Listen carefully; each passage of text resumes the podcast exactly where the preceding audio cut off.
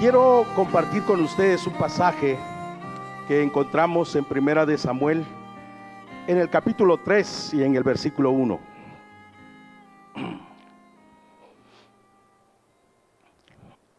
Hace un tiempo, mientras llevaba a cabo mi lectura diaria, como debe de ser, en los que amamos la palabra de Dios, el Señor llamó mi atención no hacia todo este versículo que vamos a leer, sino solo el corazón del versículo.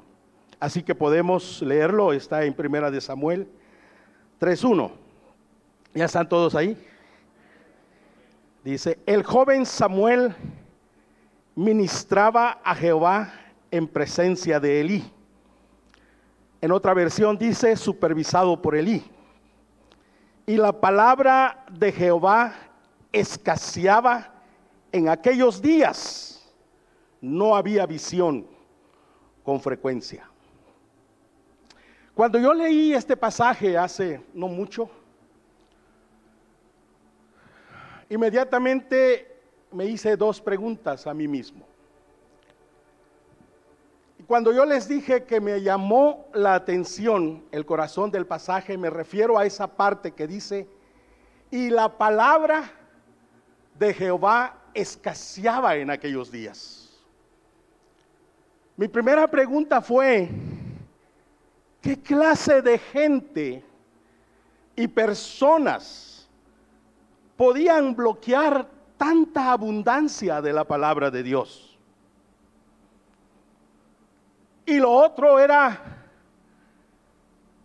¿qué clase de días eran aquellos días? Porque dice que la palabra de Jehová escaseaba en aquellos días. Hermanos, ¿cómo puede escasear la palabra de Dios? Que en muchas partes de la Biblia podemos ver que Dios multiplicaba cosas, como la harina, como el aceite, como los peces, como los panes. Un Dios que abunda. Pero, ¿cómo era posible que en este pasaje literalmente dijera que la palabra escaseaba? Una pregunta, hermanos. Cuando la palabra de Dios abunda en una familia o en una iglesia o en, un matrimonio, ¿qué significa? Significa que la bendición de Dios está sobre esa iglesia, sobre ese matrimonio, sobre esa familia significa que Dios está allí. Pero, ¿qué sucede o qué significa que la palabra de Jehová escaseaba? Creo, hermanos, que lo que significa es que eso era un castigo terrible y feo. Porque significa que la bendición de Dios está allí o Él está dando pasos hacia afuera. O simplemente Él está ahí pero que está callado. Y Él ya no está diciendo tanto, porque la palabra escasear tiene que ver con dar poco o contrario a la abundancia, pobreza o apenas vivir. ¿Cómo podía entonces que en medio de tal pueblo la palabra de Dios escaseara, hermanos. Dios anhela que seamos agradables a Él. Dios también quiere que traigamos gozo a su corazón, satisfacción.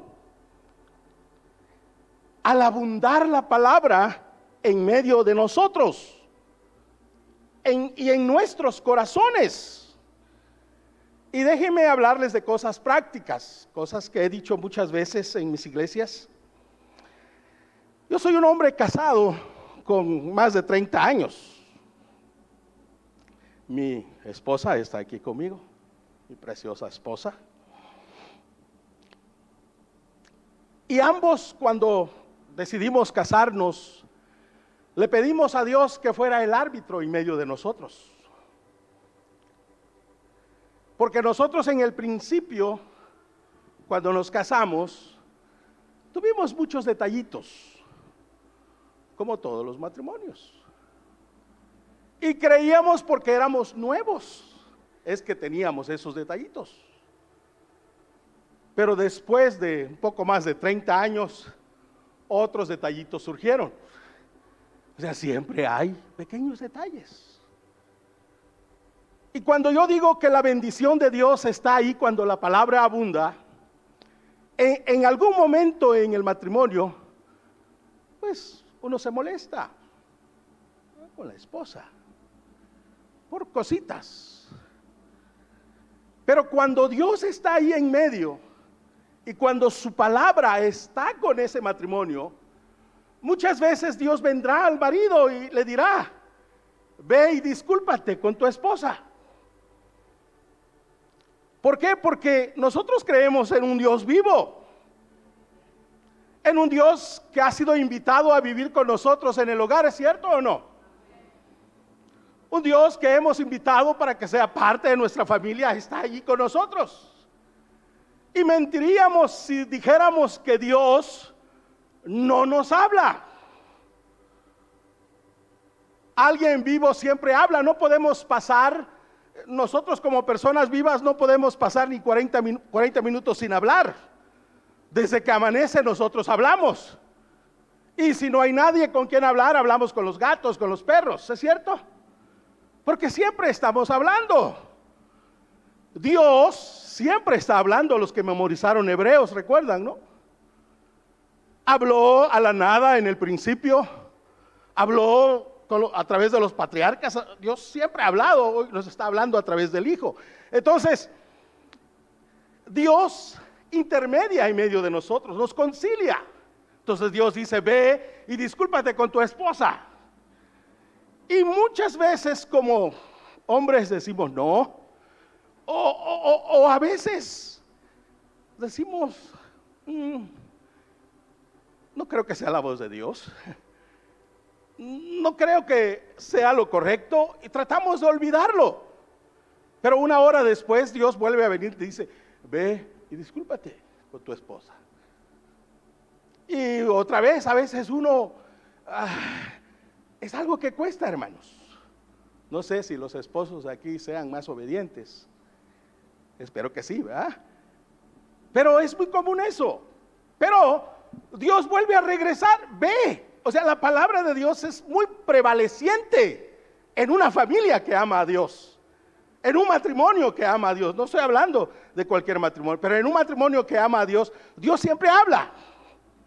Así que a veces dormimos con esa encomienda de Dios y por las noches despertamos y sin pensarlo repetimos, ve y discúlpate con tu esposa. O sea, la palabra de Dios es algo que va a permanecer, es algo que va a prevalecer. Y hasta que Él hace que nosotros hagamos lo que Él está mandándonos. Hermanos, así es Dios en medio de nosotros. Yo no sé si ustedes han experimentado eso, pero yo llegué al Evangelio a la edad de 17 años y a los 23 años apareció mi Eva, mi esposa, y hemos vivido muchas experiencias como matrimonio. Y Dios es tan precioso por ese lado, porque Él quiere que el hombre ame a su esposa. Y es más, está en la Biblia pero no es algo, no es algo que sea tan fácil. Pero Dios da la gracia, Dios da todo lo que necesitamos para vivir correctamente con nuestra familia, sobre todo su palabra. Su palabra es siempre es algo que él quiere que abunde en nuestro matrimonio.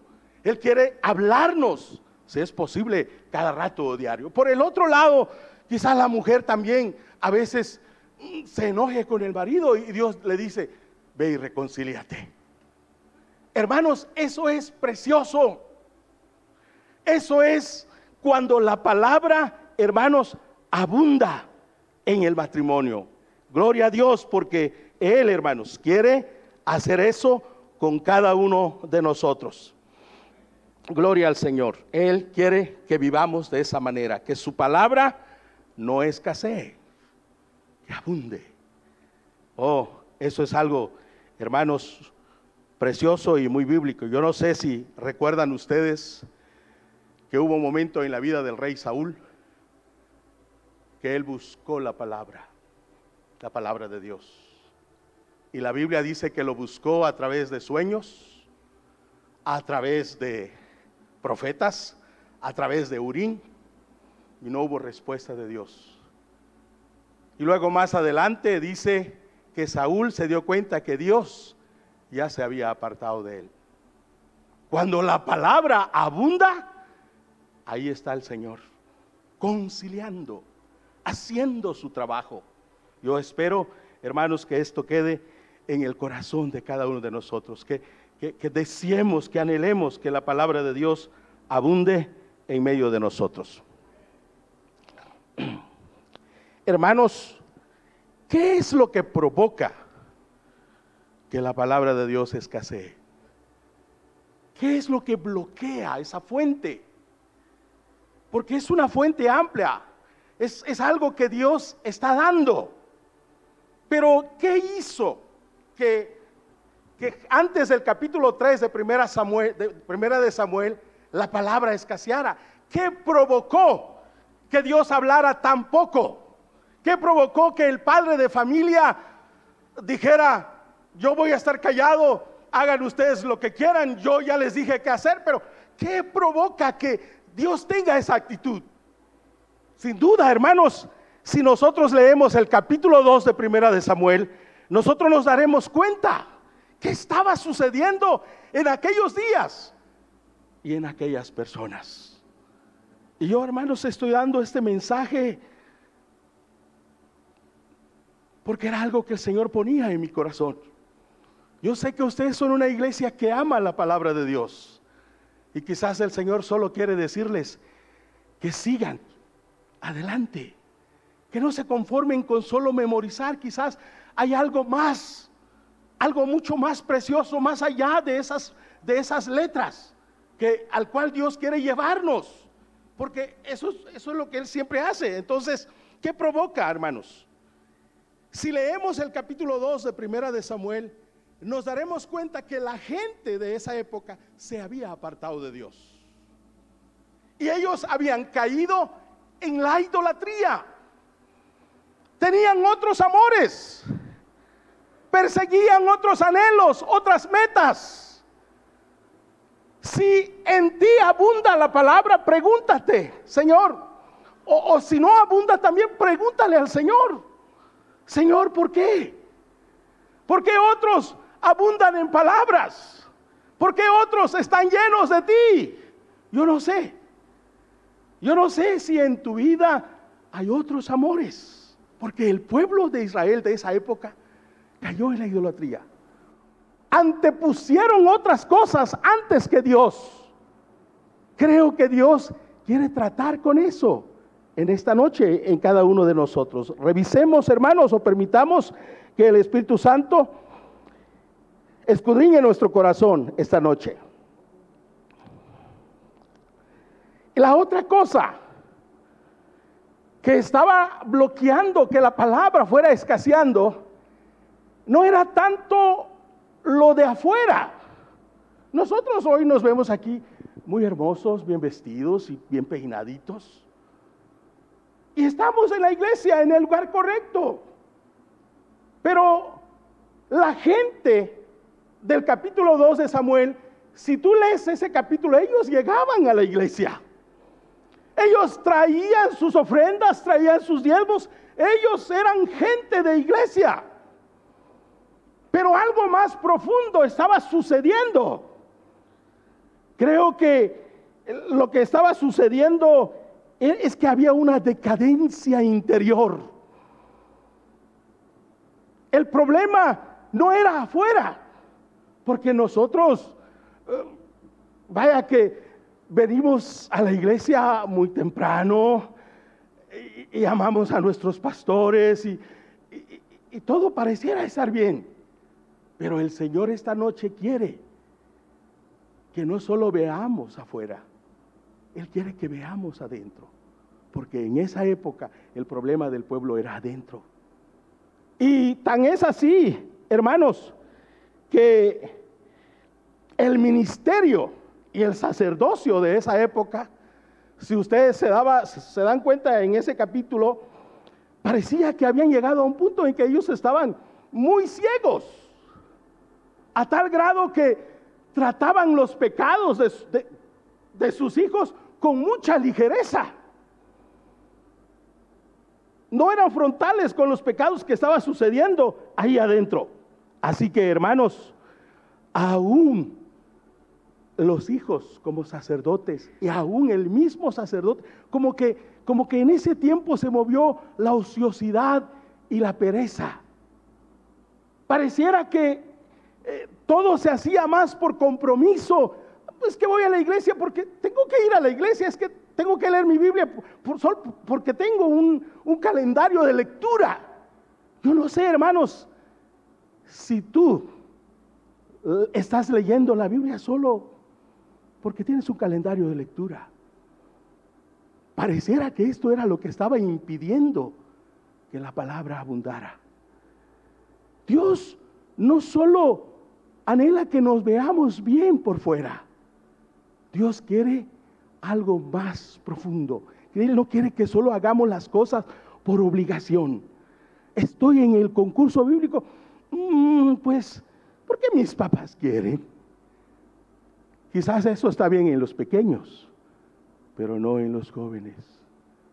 Los jóvenes sacerdotes de esa época llegaron al sacerdocio más por tradición. ¿Recuerdan ustedes? Porque eran hijos de sacerdotes. Ellos llegaron a ser sacerdotes porque la tradición decía que debían de ser sacerdotes. ¿Saben, hermanos? Yo tengo tres hijos varones y como padre yo anhelo que sirvan al Señor. Yo anhelo que sean siervos de Dios. Pero ¿saben cuál es mi oración? Señor, si has de servirte de mis hijos, pon en ellos primero un deseo de encontrarse contigo pone en ellos, porque no es que no es que el papá los lleve ahí, no. Es que en el corazón de cada uno de nosotros debemos de tener un vivo deseo de conocer a Dios. Cuando, cuando agarramos nuestra Biblia para leerlo, nuestro deseo es, Señor, quiero conocerte. No solo quiero grabarme las, los versículos, quiero conocerte. ¿Cómo está tu corazón esta noche? ¿Sí? O sea, revísate, ¿realmente estás queriendo alcanzar algo en Dios, pero que todo solo está afuera? Dios quiere que alcancemos algo en Él, pero que sea algo mucho más profundo en nuestro corazón, que haya un deseo de un encuentro con Dios. Parece que los hijos del sacerdote Eli no tuvieron ese deseo por lo que se ve, porque dice que ellos no tuvieron el conocimiento de Dios. ¿Recuerdan ustedes, hermano? Si no tenían el conocimiento de Dios, o sea, llegaron a una posición en Dios sin conocer a Dios. Eran parte de la iglesia, pero no conocían a Dios. Y es lo que no quiero para mis hijos. Si Dios ha de servirse de ellos, que lo conozcan. Y eso es lo que Dios te dice a ti esta noche. Conócelo. Porque es lo que Él espera de cada uno de nosotros, hermanos.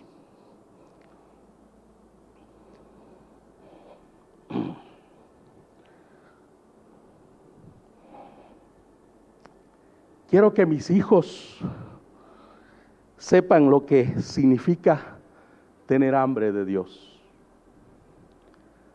Y lo que es escuchar la voz de Dios. Hermanos, la generación de hoy Yo tengo muchos jóvenes en las iglesias y con frecuencia yo les digo, ¿tienen el anhelo de conocer a Dios? ¿Es algo que está ardiendo en ustedes? ¿Es algo que están buscando? Hermanos, el tiempo que estamos viviendo es un tiempo maravilloso. Quizás difícil, pero es un tiempo cuando Dios está esperando abundar su palabra en cada vida y en cada corazón. Y a lo que voy es que quiero que mis hijos tengan las ansias de experimentar la gloria y la presencia de Dios. ¿Se dan ustedes cuenta? Quiero que ellos sepan lo que es tener hambre de Dios. ¿Tú tienes hambre de Dios? ¿Eres de los que se levantan muy de mañana? ¿Eres de los que pasan tiempo en la Biblia? ¿Eres de los que ministran al Señor con alabanzas, con tiempo a solas con Él? Quizás pudiéramos decirle a Dios, Señor, yo quiero conocerte, quiero encontrarme contigo, pero muchas veces Dios ve que no nos estamos esforzando por eso. ¿A qué hora oras? ¿A qué horas ministras al Señor? ¿A qué horas clamas? ¿Cuándo oras por los perdidos? ¿Se dan ustedes cuenta? Esas claves son cosas necesarias si ha de abundar la palabra de Dios en nosotros. La palabra de Dios escasea en vidas que no tienen hambre de Dios, en vidas que no tienen anhelo de oír a Dios, porque Dios vive, Dios es real. Dios nos acompaña como el testimonio que se daba al principio. Él está con nosotros. No es mi papá dice que Dios está con nosotros. No es que mi mamá dice que Dios me salvó. No, es que yo digo, es, es yo y Dios. ¿sí? O Dios y yo. Que, que yo lo conozca a Él. A eso. Eso hará que la palabra abunde en medio de nosotros cuando conocemos a Dios íntimamente. Hermanos, tomen en cuenta esas cosas. Dios quiere que experimentemos su gloria y su presencia. ¿Cuántos de nosotros, como dice el Salmo 51, 17, entendemos que los sacrificios de Dios son el espíritu quebrantado y el corazón contrito y humillado? ¿Cuándo fue la última vez que orabas llorando? Como cuando Josías le leían la Biblia. Tenía un corazón quebrantado. Tuvo una carga por Israel que vivió toda su vida queriendo restaurar al pueblo a la presencia de Dios. ¿Cuántos de ustedes realmente han llorado? tiempos en la presencia de Dios. Hace algunos, hace algún tiempo atrás, yo me levanté para orar. Es una bendición que Dios me ha dado. No es mío, creo que viene de Dios. Dios puso una carga en mí por los hijos de los pastores. No sé cuánto tiempo pasé, pero mi oración era como la de Ana hasta que las palabras cesaron y al final eran lágrimas. Si Dios encuentra personas así como Ana en medio de este relato, Dios va a comenzar a abundar su palabra en medio de nosotros. Dios está buscando mujeres como Ana, que, saben cómo estaba la situación y que ella oraba por un Samuel, a quien más tarde Dios hablaría y restauraría la abundancia de palabra en Israel. Hermanos, amados de Dios, no vivamos la vida cristiana con apariencia. Seamos reales con Dios. Pablo en Colosenses 3:16, vamos ahí y estoy terminando. Colosenses 3:16. El apóstol Pablo le habla a la iglesia allí y les dice, la palabra de Cristo more en abundancia en vosotros, enseñándoos y exhortándoos unos a otros en toda sabiduría, cantando con gracia en vuestros corazones al Señor con salmos e himnos y cánticos espirituales. Como Pablo dice que la palabra de Cristo abunde en vuestros corazones. ¿Cómo podemos separar a Cristo de la palabra? La palabra y Cristo es, lo mismo. El Señor abunda en nosotros cuando amamos su palabra.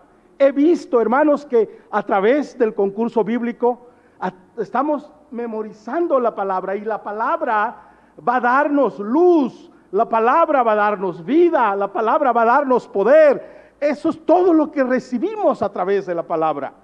Por eso, hermanos, no dejemos que la palabra escasee, que no se diga de nosotros y de nuestros días que la palabra escaseó en medio de nosotros.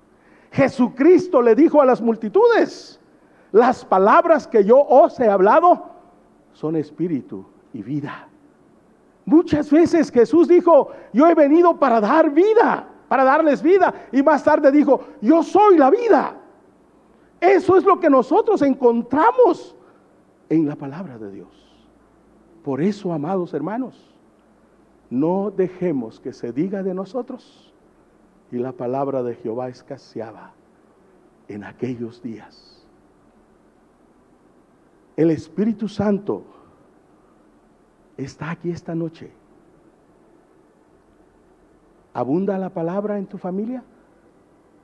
Cuando se sientan en el hogar a platicar, ¿abunda la palabra? ¿O hablan? ¿En el matrimonio abunda la palabra? ¿En nuestros círculos de amistades en la iglesia abunda la palabra? Fíjense en todo eso, hermanos. Dios quiere ser parte de nuestra familia a través de la palabra, a través en el matrimonio, en la familia. Dios es un Dios vivo y Él quiere estarnos hablando con abundancia de palabras. A mí me encanta cuando llego aquí a la iglesia Sinaí. ¿Por qué? Porque en el tiempo de alabanza Dios habla, Dios habla. Esto es precioso. Y yo por eso en algún momento yo he venido y solo quiero sentarme aquí porque aprecio lo que el Señor habla en medio de su pueblo. Amén, hermanos. Que tengamos tal corazón que amemos al Señor. Hermanos, si no está abundando la palabra, hay esperanza. Hay esperanza. Dile al Señor esta noche, Señor, dame la gracia para amar tu palabra. Dame la gracia para amarte a ti. ¿Quieres hacerlo? ¿Quieres restaurar? Solo tú conoces cómo has andado con el Señor. No tener la abundancia de la palabra es como que el Señor se está apartando. Pero tener la palabra fluyendo en medio de nosotros es tener la bendición de Dios y la presencia de Dios en medio de nosotros. Así que, ¿cómo estás? Tú sabes.